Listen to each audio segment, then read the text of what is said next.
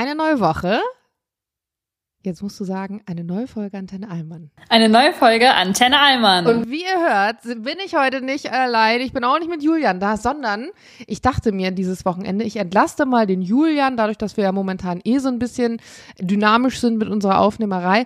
Meine Schwester ist sowieso gerade hier, die besucht mich in Berlin und deswegen habe ich sie mir einfach mal geschnappt und gedacht, holst du mal die kleine Schwester mit ins Mikrofon. Hast du schon mal einen Podcast aufgenommen eigentlich? nee. Ist der erste. Ja, Bist du jetzt aufgeregt? es geht voll. Es ist eher so, ich muss aufpassen, was ich sage. Es wird die Ewigkeit festgehalten hier. Ah ja, genau. Also du bist ja so, du bist ja so mit Medien, du bist ja gar nicht so, du postest auch nicht so viel, du schaust eher so, dass nicht alles von dir sozusagen online ist. Ist es für dich dann manchmal komisch, wenn ich alles poste und du dann bei mir sozusagen auch manchmal auftauchst und so? Nee, das ist okay. Mittlerweile ist es tatsächlich Gewohnheit. Ich habe eher, dass Leute manchmal fragen, die mich neu kennenlernen und das nicht so gewohnt sind mit dieser Insta-Welt, ob das nicht komisch für mich sei. Ich muss sagen, ich habe mich mittlerweile so daran gewöhnt, dass ich oft gar nicht merke, wenn irgendwie die Kamera in Form deines Handys irgendwo ist. Ja. Aber würdest du trotzdem sagen, dass ich das versuche, noch einigermaßen gut zu machen? Weil ich schäme mich selber, wenn ich Leute sehe, die mit der Kamera in der Hand zum Beispiel durch, durch die Weltgeschichte draußen rennen. Und ich versuche auch immer dann nicht so extrem so, hi, na, heute machen wir das und das, sondern ich bin ja auch dann so, ich, ich habe immer so Doppelkinn, weil ich mein Handy immer so hier unten rechts habe, weil ich immer nicht will, dass es irgendjemand sieht oder so. Nein, ich finde, es geht sehr klar. Okay, danke, mehr wollte ich auch gar nicht hören. Lass uns mal kurz beginnen zum Warmwerden. Ich habe fünf Fragen vorbereitet, fünf ähm, schnelle, knackige Fragen. Man kann auch ein bisschen in die Tiefe gehen, aber damit die Leute dich vielleicht mal kurz kennenlernen. Also du bist meine Schwester, du bist zehn Jahre jünger als ich, das heißt, du bist 19, ich bin 29, du wirst nächstes Jahr 20, ich werde 30. Wow, Mathe Genius. Ja, weiß ich, null Punkte Mathe-Abitur, für mehr hat es nicht gereicht. Aber das heißt, dass wir uns ja an äh, ganz unterschiedlichen Punkten auch im Leben befinden. Das hatten wir ja gestern Abend schon das Thema. Und deswegen gehen wir auch vielleicht mit unterschiedlicher Wahrnehmung durchs Leben und uns sind auch unterschiedliche Sachen wichtig, sowieso, weil wir ja sehr unterschiedlich sind. Jetzt habe ich ziemlich oft unterschiedlich gesagt. Fangen wir mit der ersten Frage an. Was macht dich richtig glücklich? Boah, ich glaube, an so einem verregneten Tag alleine zu Hause sein, Musik zu hören und einen Apfelkuchen zu backen. Das klingt gut. Finde ich auch. Und danach vielleicht irgendwie ein gutes Buch noch liegen haben. Was ist ein gutes Buch? Oh, das ist eine spannende Frage. Ähm, spannend geschrieben, im, erweitert meine Perspektive auf verschiedene Dinge oder unterhält mich. Das kommt drauf an, was ich gerade möchte. Was darf in deinem Kühlschrank nicht fehlen, außer Apfelkuchen natürlich? Frischkäse. Ohne den Frischkäse. Ich glaube, das war schon seit du fünf warst. Ich habe früher schon gesagt, du wirst irgendwann selber aussehen wie Frischkäse. So wie man zu kleinen Kindern früher gesagt hat, wenn du zu lange Fernsehen schaust, bekommst du viereckige Augen. Das habe ich auch eine große, große Zeit lang geglaubt. Und ich dachte auch wirklich, du wirst irgendwann in, aussehen wie Frischkäse. Aber wenn dich so in deinen Arm sticht, kommt da kein Blut raus, sondern so weißmilchige Frischkäseflüssigkeit. Du hast das Gefühl, gar nichts anderes gegessen. Und ist bis heute so. Ist auch dein Lieblingsaufschnitt, by the way. Es ist mein Lieblings-Alles. Ich hatte Du auch machst auch viel damit, ne? Ja, ich hatte letztens auch eine Debatte darüber, was das beste Lebensmittel ist. Und ich finde, das ist ganz klar Frischkäse, weil du kannst ihn als Brotaufstrich verwenden.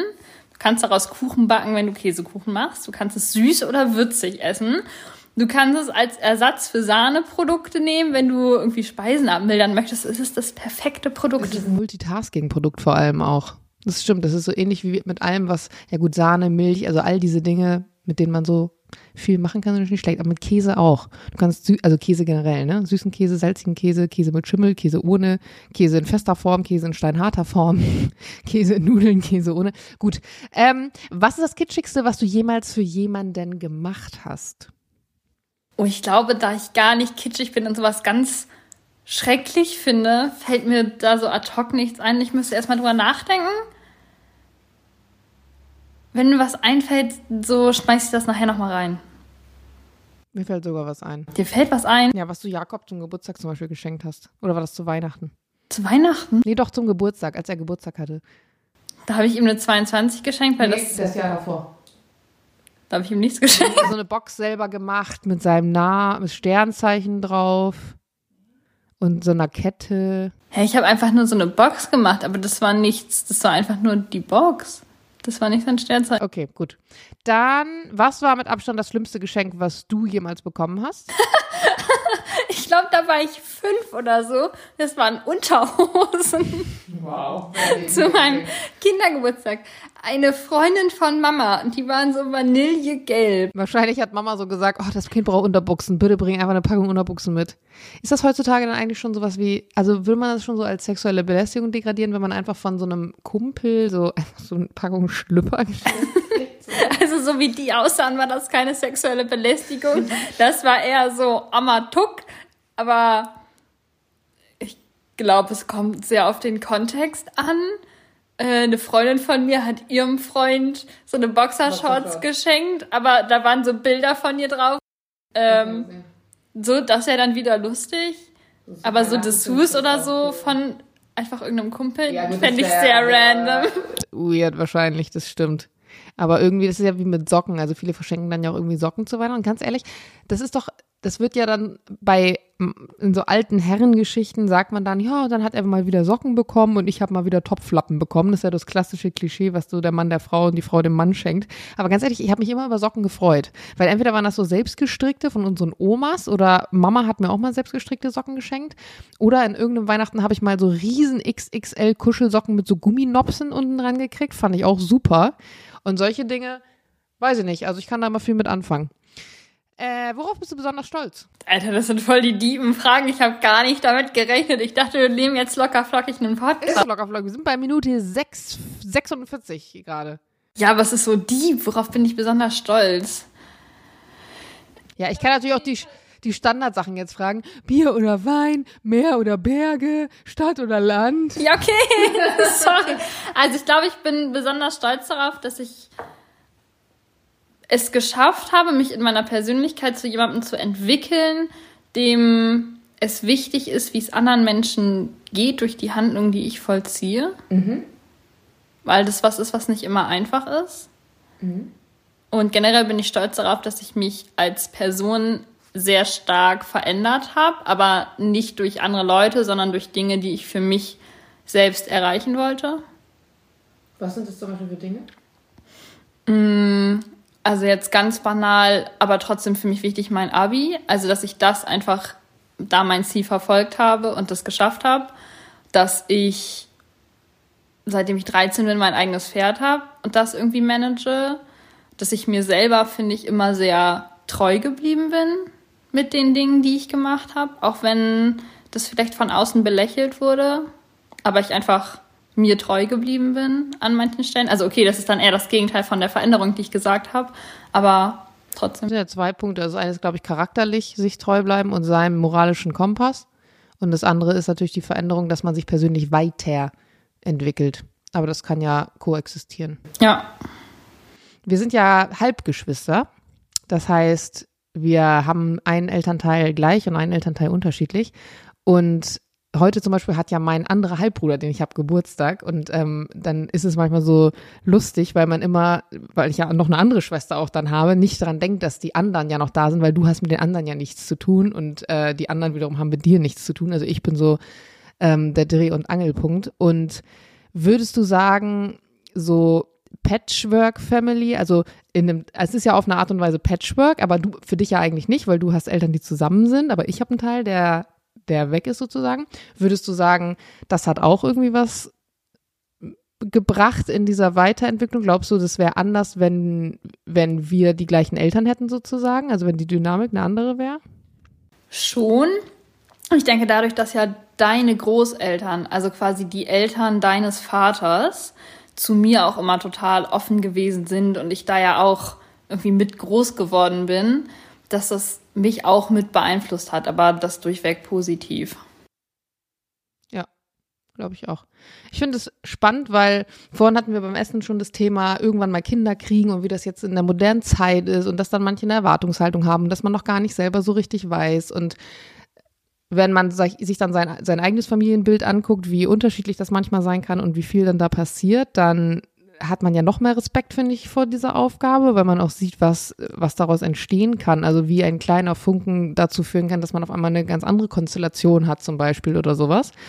Und jetzt sind wir zehn Jahre auseinander, aber irgendwie habe ich trotzdem das Gefühl, viele was heißt junge Menschen, also ich bin jetzt auch kein alter Mensch, aber viele Leute, sag ich mal, unter 40 stellen sich ja momentan diese Frage und beschäftigen sich irgendwie damit, was ihr Leben so bringt und wie das Leben so wird. Und manchmal habe ich das Gefühl, du stellst dir mehr solche Fragen, als ich sie mir stelle, obwohl du jünger bist als ich und zehn Jahre zurück. Glaubst du, das liegt daran, weil die Generation Z, in der du jetzt bist, generell eigentlich viel mehr hinterfragt als alle Generationen zuvor? also nicht alle Generationen zuvor vielleicht, ist jeweils im historischen Kontext natürlich zu betrachten, aber das ist jetzt schon die Generation, die viel aufbricht und auch für viele Debatten sozusagen sorgt. Jetzt bist du Teil dieser Generation, bist ähm, auch politisch irgendwie recht informiert und setzt sich für viele Sachen ein. Und was glaubst du, woran das liegt, dass ihr da vielleicht einfach anders rangeht, so als wir? Also ich denke, diese Frage teilt sich ja erstmal in zwei Teile auf. Einmal die Frage zwischen dem Unterschied von uns beiden. Und ich würde sagen, das ist einfach was Charakterliches.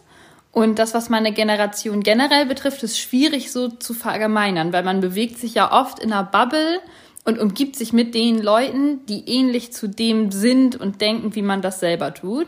Von daher denken die Leute, mit denen ich mich umgebe, ähnlich politisch. Ähm, ich weiß gar nicht, ob das tatsächlich so ist, dass jetzt Gen Z so unfassbar stärker politisiert ist als alle Generationen davor. Ich hatte letztens ein Gespräch mit Mama die erzählt hat, dass sie, als sie klein war, mit ihren Eltern immer auf Atomkraftdemos war, ne? Ja, ja, ja. Genau, und mit irgendwelchen batik gefärbten Windeln und weiß ich nicht. Also, so dass wenn man jetzt hier irgendwie durch Prenzlauer Berg geht oder so, eigentlich auch nicht weit davon entfernt ist.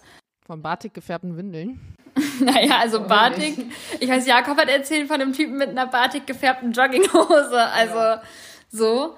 Ähm, ich könnte mir vorstellen tatsächlich, dass. So geil, wie du gerade einfach so eine batik gefärbte Jogginghose als so ein Highlight. Ich habe die ganze Zeit mich gewundert, Herr, ja, sehe ich jeden Tag draußen. Was das Ding jetzt gerade mit einer batik gefärbten Jogginghose? Scheinbar war es voll cool, weil er hat mir das extra so zweimal in so einer Nachricht gesagt, dass diese Hose mega cool war. Also keine Ahnung. ja, ich glaube, der Typ war vielleicht einfach sehr überzeugt in seiner Hose. Man weiß nicht. Auf jeden Fall Auf jeden Fall glaube ich, dass es ähm, durch die stärkere Möglichkeit oder vielleicht die einfachere Möglichkeit, Zugang zu Medien zu haben, so wirkt, als wäre Gen Z politischer, weil sie die Plattform viel mehr hat. Also jeder und jede kann ja jetzt einfach sich sein Smartphone nehmen und auf TikTok und Insta und weiß ich nicht was Statements hochladen. Das heißt, das wird ja auch viel mehr gesehen als, ich sag mal, früher Einzelpersonen, die vielleicht auch eine Meinung vertreten haben, aber es hat ja jetzt nicht jeder eine Annonce in einer Zeitschrift aufgesetzt. Mhm. So. Dr. Sommer lässt grüßen.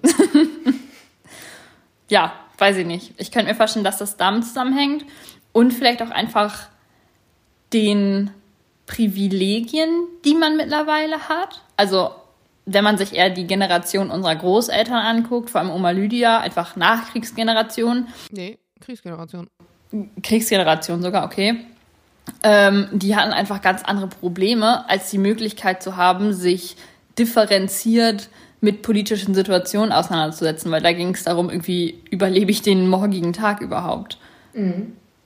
Deswegen ist meiner Ansicht nach die Möglichkeit zu politischem Engagement auch ein sehr großes Privileg. Das würde Julia so feiern, wenn er das hören würde. Ich weiß noch, als ich mit Jürgen mal so eine Debatte zum Thema Wahlen hatte und er sagt, hat er auch recht mit, ne? Demokratie ist keine Selbstverständlichkeit, das muss man wahren, geht zur Wahl. Habe ich, hab ich, hab ich im Ohr, wie er das sagt. Und es stimmt ja auch. Ich meine, wir haben mehr Länder auf der Welt, die keine Demokratie haben, als äh, die, die eine Demokratie haben. Und ich weiß nicht, wie wir jetzt so krass politisch abgedriftet sind. Das war auch eigentlich nicht mein Plan, aber gut, jetzt sind wir hier. Kein Problem. So, wir sind jetzt eh schon bei ähm, 15 Minuten. Das sollte eigentlich auch nur eine ganz äh, knackige Zwischenlösung sein, damit Julian sozusagen äh, nicht mit mir aufnehmen muss und wir mal hier ein bisschen Varianz in diesen Podcast reinkriegen.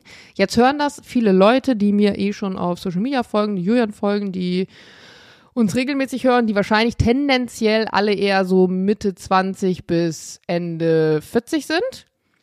Wenn du jetzt diesen Moment nutzen könntest, diese eine letzte Minute, du kannst jetzt den Podcast abmoderieren sozusagen, dann kannst du jetzt noch eine Message raushauen. Haust du raus? Wow. Ich glaube einfach, tolerant und offen gegenüber anderen Meinungen sein und sich vielleicht manchmal daran erinnern, wie man selber war, als man jung gewesen ist.